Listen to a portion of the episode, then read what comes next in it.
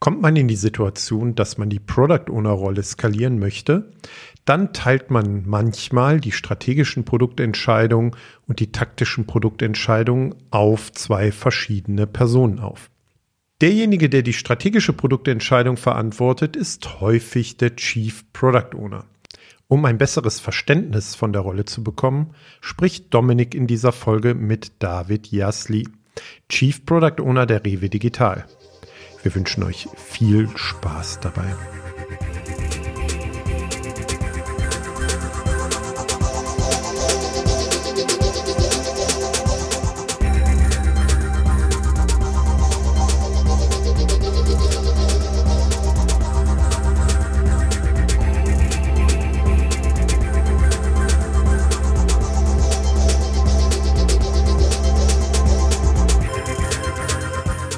Der ein oder andere Product Owner fragt sich, wo geht meine Karriere eigentlich hin?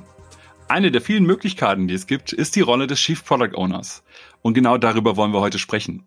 Jetzt könnte ich mir einiges aus den Fingern saugen, was Chief Product Owner eigentlich so machen. Aber ich dachte mir, ich lade mir einfach jemanden ein, der die Rolle Chief Product Owner gerade ausfüllt. Und dazu habe ich David bei mir. Hallo David.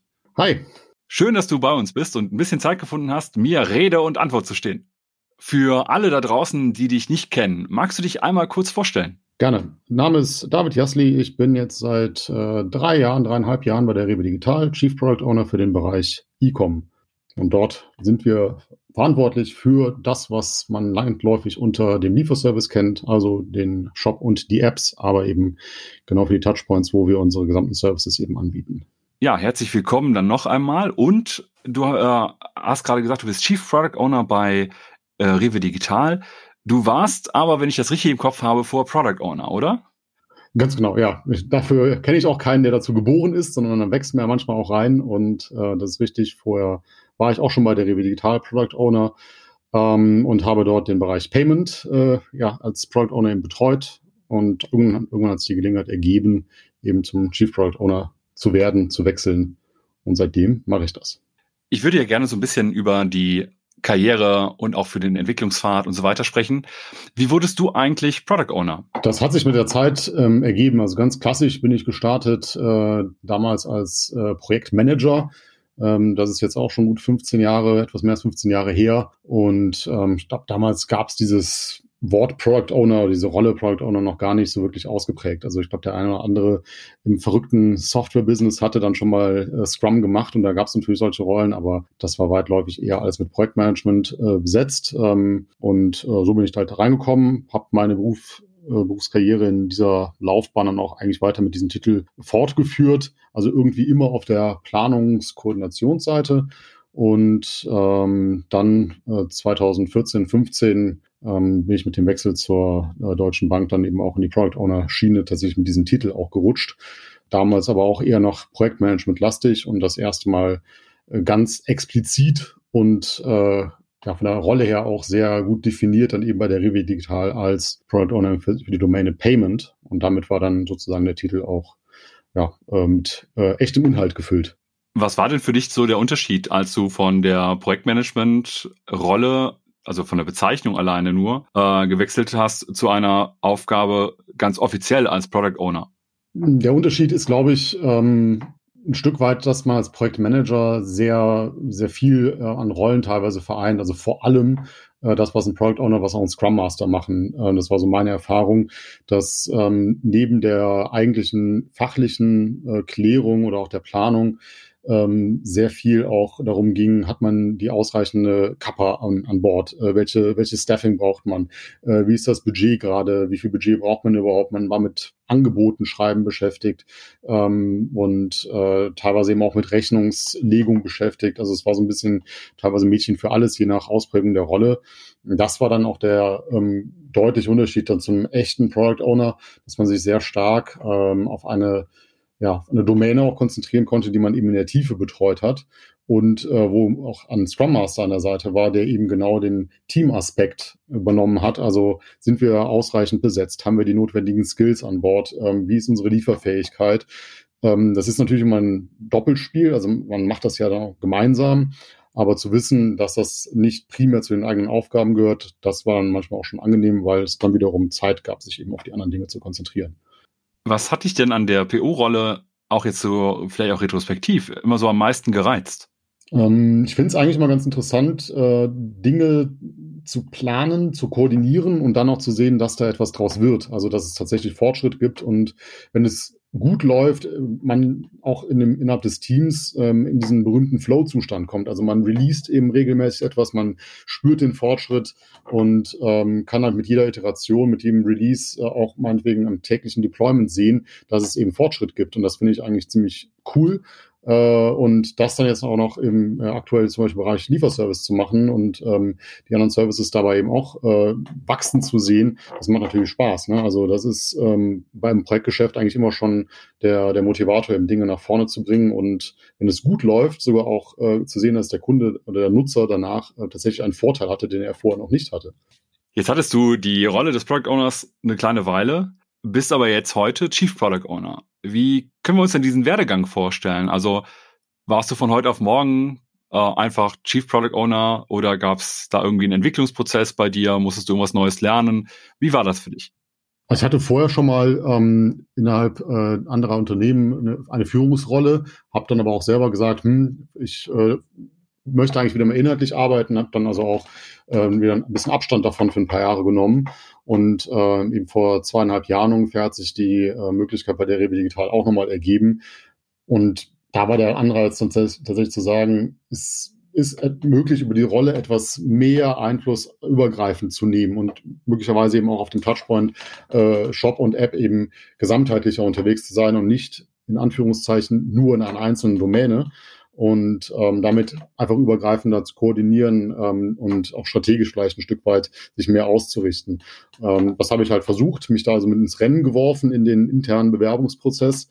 Und äh, ja, wie man heute sieht, hat es ja dann auch geklappt und äh, seitdem bin ich das eben. Also es gibt jetzt nicht den einen Switch, wo man sagt, okay, und ab jetzt ist das, ist das so, ähm, von, bei mir war es eine aktive Entscheidung, das zu werden. Es gibt bestimmt auch andere Lebensläufe, wo es aus der Not heraus vielleicht mal entstanden ist oder weil eben gerade kein anderer da war, wie auch immer. Bei mir war es eben eine bewusste Entscheidung, an dem Prozess teilzunehmen und ähm, wie wir intern immer sagen, es hätte auch jeder andere werden können. Also wäre auch vollkommen fein gewesen. Ja, bei mir hat es halt dann geklappt und seitdem mache ich diese Rolle. Jetzt weiß ich, dass die Rolle des Chief Product Owners in allen Unternehmen immer so ein bisschen unterschiedlich gelebt wird. Es hängt auch manchmal mit den Skalierungsmodellen ab, äh, manchmal auch einfach wie auch die schon alleine wie die Product Owner Rolle in dem Unternehmen implementiert ist. Wie können wir uns denn die Rolle des Chief Product Owners bei euch vorstellen? Genau, also wie Rolle, ähm, auch Projektmanager sind nicht immer gleich. Ne? Also es ist bei uns auch ganz individuell für die digital eben gültig. Ähm, und ähm, auch innerhalb der Digital gibt es da Nuancen, wo der eine CPO vielleicht ein bisschen anderes Aufgabenfeld halt äh, als der andere, ähm, aber man eine große Schnittmenge wiederum natürlich in der Rolle dann doch findet. Und bei uns ähm, was ich persönlich beobachte, ist, dass ich äh, teilweise inhaltlich gar nicht so tief drin bin, wo ich aber auch sage, das ist vollkommen fein, weil äh, das ist ähm, letztendlich ja auch äh, Aufgabe der POs, damit sie eben auch wiederum wirken können ähm, und ihre Domäne auch vernünftig vertreten können und äh, da im Detail auch drin sind, müssen sie auch das tiefste Wissen von allen haben und dementsprechend finde ich das super, dass ich das zum Beispiel bei uns im Team auch sagen kann, äh, dass ich mich da echt mal darauf verlassen kann, dass die POs ihre Domäne überblicken. Das heißt, ich kann mich wiederum in der Rolle äh, als äh, CPO sehr stark ähm, um übergreifende Abstimmungen äh, kümmern, teilweise auch eben sehr stark organisatorische äh, Themen mit bearbeiten. Wie stellen wir uns auf? Ähm, was sind die Anforderungen vielleicht in den nächsten ein, zwei Jahren? Sind wir darauf vorbereitet? Also eher nach vorne gerichtet. Da, wie gesagt, habe ich die Gelegenheit eben dazu, äh, weil ich eben die inhaltliche Arbeit gar nicht so, so stark momentan ausübe. Manchmal fehlt das, ähm, ganz offen gesagt, aber äh, in der Regel ist das okay und ähm, ja, ein bisschen übergreifender am Touchpoint wäre manchmal noch schön, aber das ist jetzt bei uns eben gerade so, wie, der, wie die Rolle benötigt wird. Und wenn man es in einem Satz zusammenfasst, ähm, würde ich da mal sagen, der CPO jetzt bei uns ist häufig das Gesicht auch nach außen. Also wenn es Fragen gibt zu unserem Tribe oder auch bei den anderen Tribes, ähm, ist an, des, der CPO eine der ersten Rollen, auf die dann eben auch gerade ähm, externe, also außerhalb des Tribes liegende Kollegen dann zugehen. Ähm, und da leite ich manchmal weiter an die äh, bestimmten Teams. Äh, manchmal beantworte ich die Fragen selber. Du hattest gerade den Begriff Tribe benutzt. Äh, jetzt ist das auch natürlich auch so ein bisschen schwierig zu verstehen, vielleicht für den einen oder anderen. Was ist bei euch ein Tribe? Das kennt man wahrscheinlich so landläufig auch wieder unter dem Spotify-Modell, wobei Spotify auch witzigerweise sagt, das war niemals so gemeint. Äh, aber ein Tribe ist im Prinzip ein Zusammenschluss von ähm, verschiedenen Teams, die einen bestimmten Bereich, wie zum Beispiel den Shop in unserem Fall, ähm, betreuen und dort verschiedene Domänen eben innehaben. Jetzt hattest du so ein bisschen was erzählt, äh, dass du das Gesicht zum Beispiel nach außen von dem Tribe bist. Wenn wir es noch etwas konkreter werden, was für Aufgaben hast du so täglich, wöchentlich oder ähnliches? Also was sind so die Hauptsachen, die man vielleicht auch in so eine Stellenbeschreibung reinschreiben würde, so ganz profan gesagt? Genau, also auf der einen Seite gehört dazu Administratives. Ähm, dazu gehört dann zum Beispiel Planstellen, ähm, Besetzung, Abstimmung mit HR, in Abstimmung mit der Geschäftsführung. Dazu gehört auch ähm, Schulungen zum Beispiel äh, zu, zu planen, auch äh, Schulungsbedarf ähm, abzustimmen mit den äh, POs im Team, aber auch eben mit HR, dann zu schauen, welche Maßnahmen sind dafür notwendig. Also das sind so die typischen Themen, ähm, die dann administrativ anfallen, bis hin zu teilweise Budgetfragen. Ähm, ansonsten bin ich in der Regel in äh, ja, eher übergreifenden äh, ja, Steuerungskreisen manchmal, manchmal auch übergreifenden Workshops drin, wo es darum geht, äh, welche Problemfelder bearbeiten wir wie, woran denken wir. Ähm, und äh, wenn ich da mich selber sozusagen nochmal etwas reflektiere, dann äh, versuche ich dort immer auch ein bisschen die Stimme des Kunden zu sein und ähm, das kundenzentrierte Denken äh, immer mit zu transportieren. Manchmal, glaube ich, nervt das den einen oder anderen Kollegen, weil man immer wieder äh, mit der Frage auch dann natürlich kommt, äh, was bringt das denn für einen Kunden, welchen Mehrwert hat das denn? Äh, man, ich stelle immer gern die ROI-Frage, die Return on Invest-Frage. Ähm, und äh, das sind so die Punkte, die dann oder die Dinge, die mir wöchentlich dann mehr oder weniger im Kalender äh, dann unterkommen und äh, wo ich die meiste Zeit eben drauf verbringe. Ähm, sehr viele Abstimmungen eben und ähm, ja, Koordination, Informationen von A nach B tragen. Das klingt für mich an einigen Stellen, gerade wo du gesagt hast, es geht um Planstellen und die Weiterentwicklung und so weiter, sehr nach einer Führungsrolle. Wie ist denn so die ähm, Beziehung zwischen dir als Chief Product Owner und den Product Ownern in deinem Tribe? Bist du deren Führungskraft oder übernimmst du nur bestimmte Aufgaben? Gibt es noch jemand anders, der andere Aufgaben übernimmt? Wie läuft das bei euch? Bei uns ist das so ähm, von der Rolle her gestaltet worden, dass an den CPOs auch disziplinarisch die POs hängen, im Organisationsaufbau.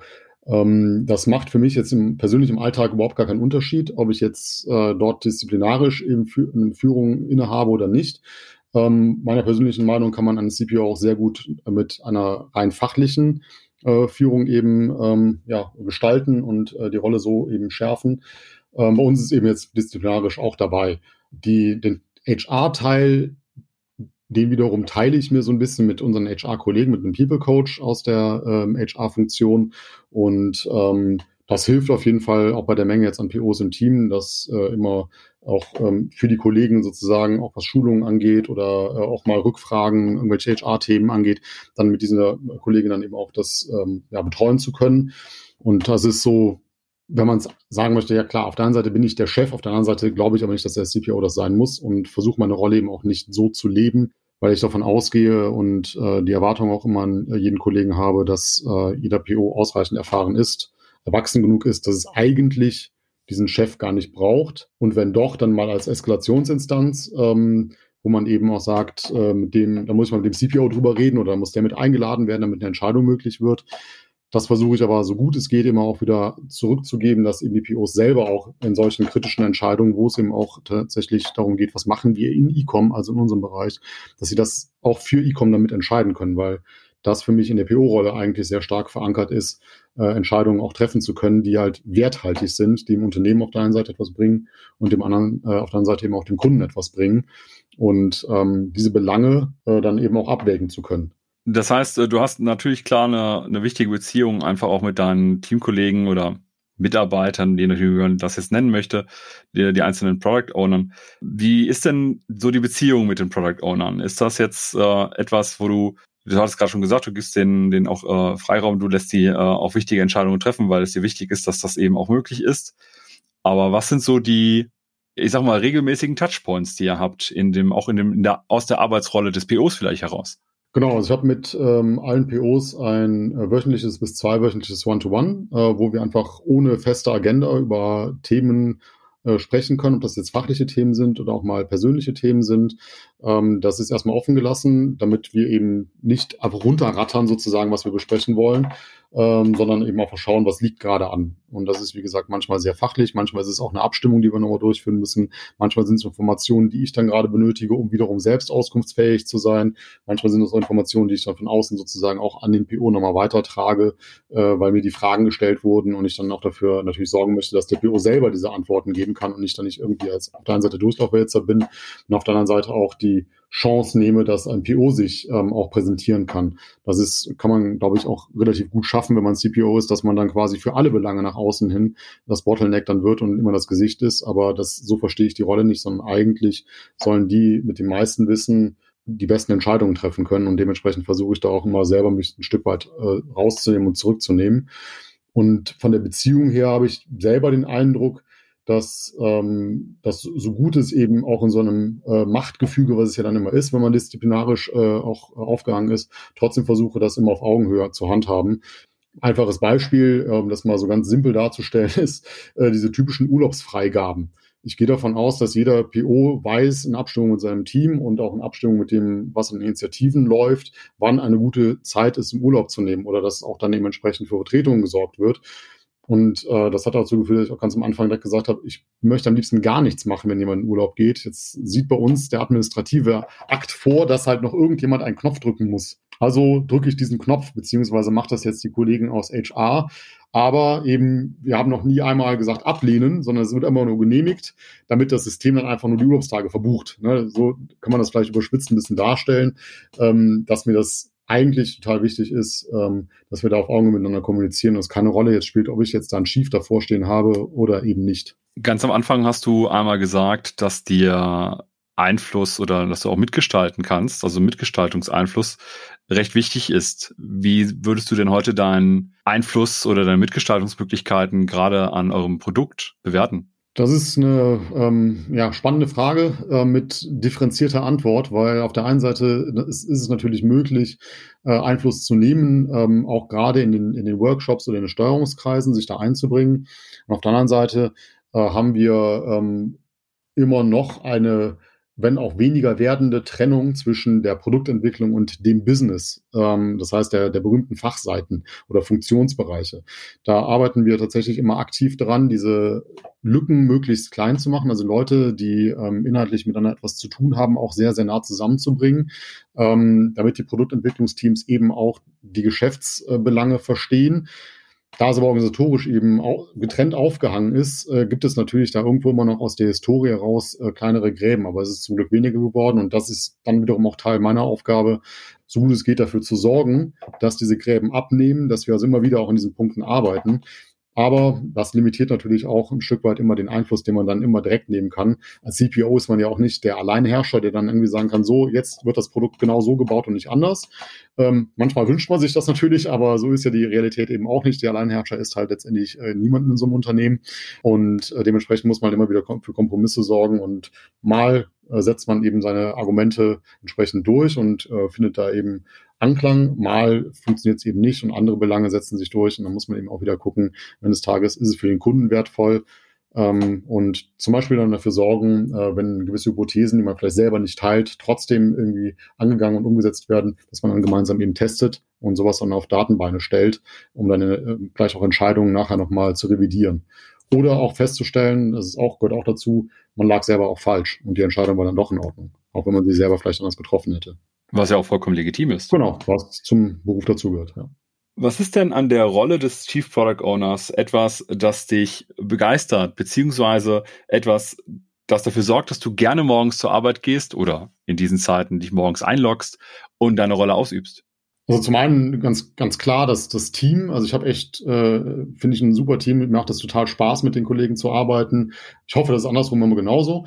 Äh, und auf der anderen Seite finde ich den äh, Lieferservice und den Paketservice zum Beispiel auch eigentlich total spannend. Und da äh, gerade durch Corona jetzt in diesem Jahr haben wir ja auch gesehen, dass das ähm, ein Geschäftsmodell ist, was ja nochmal zusätzlich an Relevanz gewonnen hat. Insofern finde ich das von der Branche ja auch total interessant, ähm, es zu schaffen, auch den Lebensmittel Einzelhandel sozusagen tatsächlich zu einer Größe zu bringen, die ähm, ja in Deutschland Relevanz hat. Und das ist ja online nicht immer ganz so einfach, äh, Nutzer in Deutschland davon zu überzeugen, äh, ihre Gewohnheiten eben von stationär zu online zu ändern. Insofern, ähm, das Feld an sich macht auch total Spaß und äh, ja, beides zusammen ist dann eben guter Grund, sich morgens einzuloggen.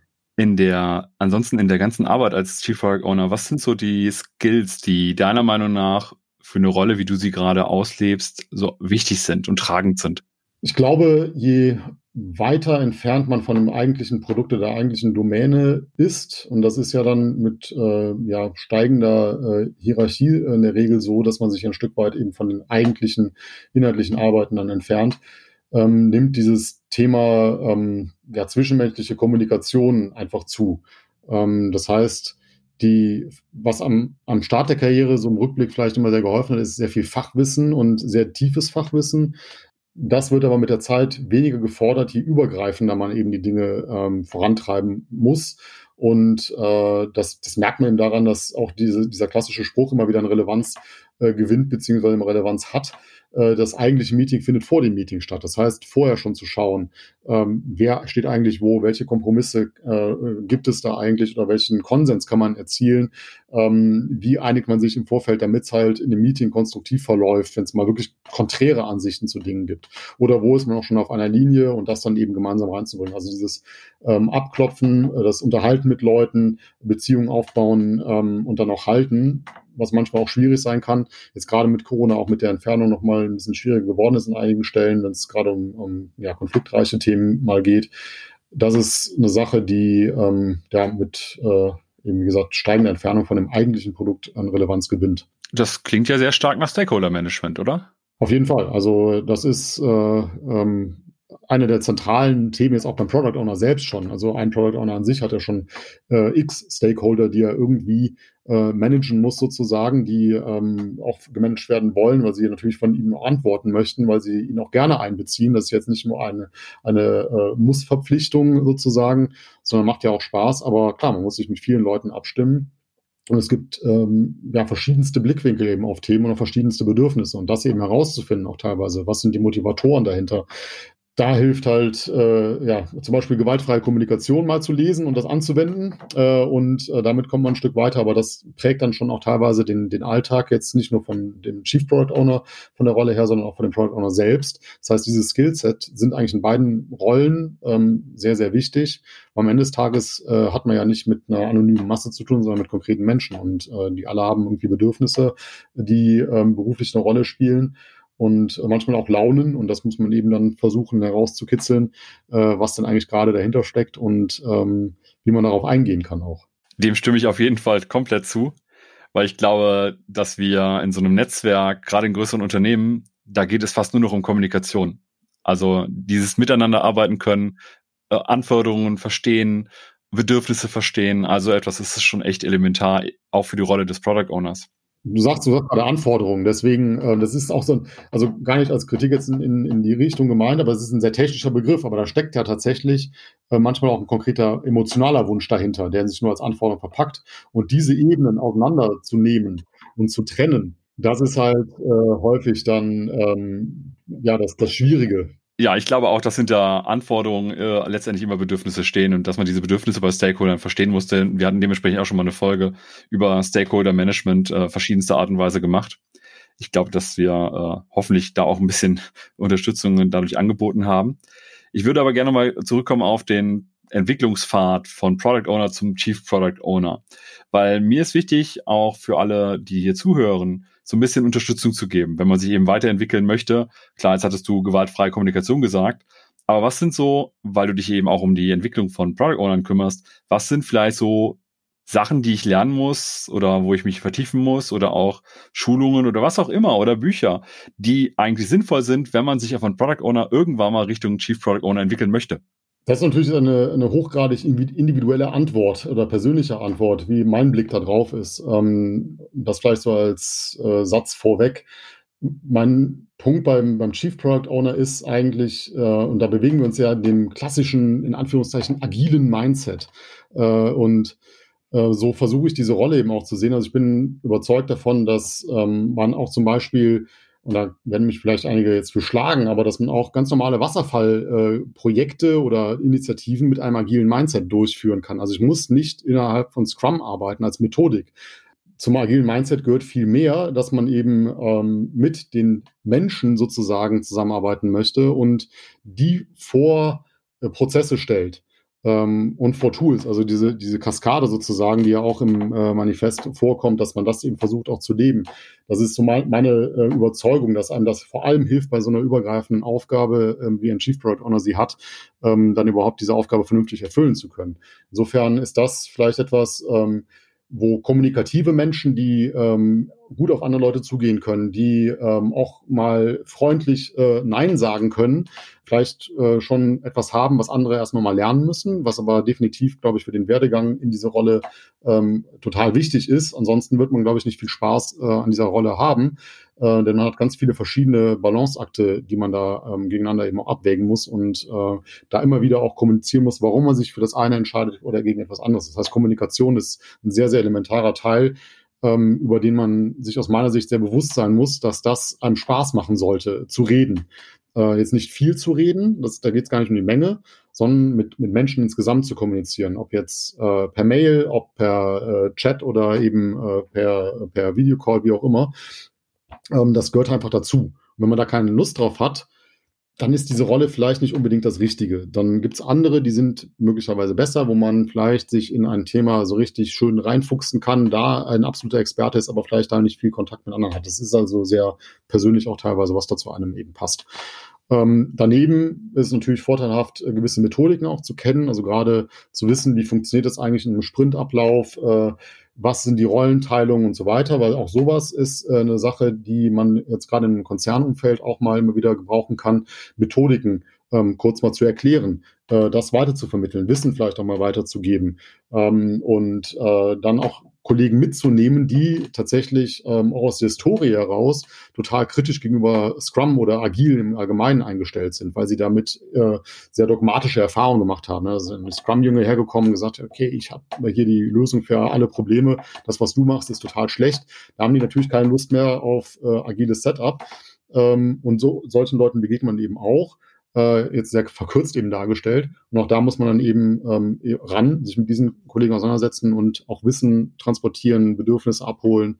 Da sind wir aber wieder im Kern bei ähm, Kommunikation und ähm, darüber dann eben auch diese Methodiken zu transportieren. Ich glaube, das ist äh, ziemlich hilfreich und da sattelfest zu sein, damit man nicht mit der ersten Frage aus der Bahn geworfen wird. Das kann einem auch sehr, sehr gut helfen. Na, das glaube ich gerne. Jetzt hast du eben von Spaß gesprochen. Vielleicht äh, so als vorletzte Frage.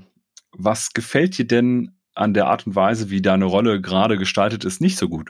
Teilweise, das zieht sich jetzt durch, die, durch das Interview hier oder durch den Podcast auch ein Stück weit durch, dieses Thema Kommunikation. Das kann auch anstrengend sein. Also die ganze Zeit mit, mit Leuten zu reden, ist manchmal auch, ähm, ja, am Ende des Tages ein Rückblick, wie viel hat man eigentlich jetzt vor, vorwärts gebracht? Hat das eigentlich jetzt wirklich Probleme gelöst? Ist man wesentlich weitergekommen? Das ist nicht an jedem Tag so. Und das sind auch die Tage, wo man sagt, boah, das war jetzt echt ein sehr zäher äh, Tag. Man hat eigentlich viel geredet, aber trotzdem wenig erreicht. Ähm, dann gibt es natürlich auch immer wieder Momente, was auch auf der einen Seite total menschlich ist, auf der anderen Seite dann eben auch mal tatsächlich äh, stören kann oder weniger Spaß macht einfach, ist, wenn man Dinge drei oder viermal bespricht und immer wieder von vorne anfängt. Und äh, man immer wieder auch in den Meetings dann drin sitzt und denkt, ja, das haben wir doch eigentlich schon besprochen. Oder äh, warum diskutieren wir das jetzt nochmal? Oder jetzt haben wir letzte Woche eigentlich die Entscheidung gefällt warum diskutieren wir das diese Woche erneut? Ne? Weil eigentlich möchte man gerne vorwärts kommen und auch mal ein Ding abhaken. Ne? Und das ist so ein, aber das zieht sich jetzt auch äh, unspezifisch jetzt von der Rewe Digital durch alle Unternehmen, in denen ich bisher war, durch, dass ähm, einfach auch sich Dinge einfach immer wiederholen im, im Online-Business. Also man hat häufig ähnliche Probleme in anderen Farben und äh, die Lösungen sind manchmal relativ einfach, werden aber trotzdem immer noch mal diskutiert. Und da sind wir wieder an dem Punkt, wenn das wiederholt aufkommt, da vielleicht das als Anlass zu nehmen und zu sagen, okay, was steckt denn eigentlich dahinter? Ne? Warum kommt das denn eigentlich immer wieder hoch? Warum bringt das vielleicht auch immer wieder dieselbe Person hoch? Äh, und dann mit der vielleicht auch mal, ähm, wenn man es erkannt hat, äh, dieses Muster, dann auch mal dediziert darüber zu sprechen. Das ist aber natürlich wiederum auch mühsam und manchmal muss man, äh, muss ich auch über meinen eigenen Schatten springen und dann komm, auch wenn ich jetzt überhaupt keine Lust darauf habe, ich gehe trotzdem mal auf diesenjenigen zu und versuche trotzdem mal irgendwie konstruktiv zu sein, auch wenn man irgendwie schon total genervt ist. Ich hoffe, äh, ich habe dich nicht zu sehr mit meinen ganzen Fragen genervt und äh, auch wenn ich ab und zu mal wieder Sachen wiederholt habe. Äh, ich danke dir auf jeden Fall sehr für deine Zeit und ich habe, wie eben schon angedeutet, habe ich auch eine letzte Frage und zwar, welche Tipps würdest du an, in Klammern angehenden Chief Product Ownern mitgeben, die vielleicht auch über das hinausgehen, was du bisher schon über Kommunikation gesagt hast? Ich glaube, es sind zwei oder drei Punkte. Zum einen, wenn man eine Idee hat, was man machen will ähm, und immer schon mal machen wollte in der Rolle, die vielleicht nicht zu, zu hart zu verfolgen, ähm, weil die Organisation um einen herum hat eben auch ein Gewicht. Man wird, äh, wenn man das, glaube ich, zu hart macht, auch schnell eben ähm, an Wände heran, herankommen und äh, meiner Erfahrung nach ist es ähm, hilfreich, äh, nicht in jedem Fall eben jeden Konflikt auch auszufechten, nur weil man eben den Plan für sich selber mal gefasst hat. Als Chief Product Owner mache ich das jetzt so und so und so und da fährt mir keiner an die Parade oder sowas. Also, also in dieser äh, ähm, ja, von diesem eigenen Bild ähm, dann vielleicht auch mal ein Stück Abstand zu nehmen oder sich auch ein bisschen Zeit dafür zu geben, das zu erreichen. Also auch dann nicht zu hart zu einem selber zu sein. Und zum anderen eben auch zu schauen, wer kommt eigentlich ganz am Anfang auf einen zu und ähm, wer kommt eigentlich später. Es gibt, äh, wenn man in so eine Rolle reinkommt, auch viele Leute, die dann schnell mal auch was loswerden wollen, die halt sofort quasi auch auf dem Parkett stehen Mal ist das super, weil man diese Verbindungen oder auch dieses Netzwerk dann super brauchen kann. Mal steckt da auch einfach wirklich absolute Taktik dahinter und äh, jemand möchte sich halt schon mal in Position bringen für gewisse äh, andere Diskussionen, wo man vielleicht dann im Verlaufe von Monaten oder Jahren feststellt, was denn die eigentliche Intention war. Das ist natürlich ziemlich schwierig herauszufinden, aber auch dann eben zu gucken, mit wem redet man da eigentlich gerade und was könnte denn auch die Motivation sein, sich da eben auch jetzt ähm, ja offen zu zeigen, auf der anderen Seite aber auch nicht manipulieren zu lassen. Ähm, das sind, glaube ich, so zwei Punkte, die mir so aus, äh, ähm, ja, aus der eigenen Erfahrung oder im Rückblick vielleicht auch ein Stück weit ähm, dann ja nochmal klarer geworden sind, was einem dann vielleicht helfen kann. Das ist natürlich total einfach gesagt und äh, muss auch nicht für jeden stimmen, aber das könnte einem schon mal beim Einstieg ein Stück weit helfen, sich dessen zumindest bewusst zu sein. Dann nochmal vielen Dank für deine Zeit und für die interessanten Insights. Gerne, gerne. Danke für das dabei sein dürfen.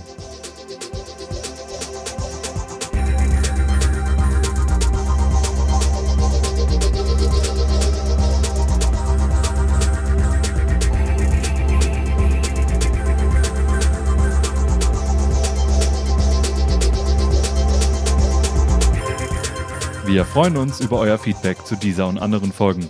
Ihr findet uns im Netz unter produktwerker.de oder bei Twitter unter dem Namen Produktwerker.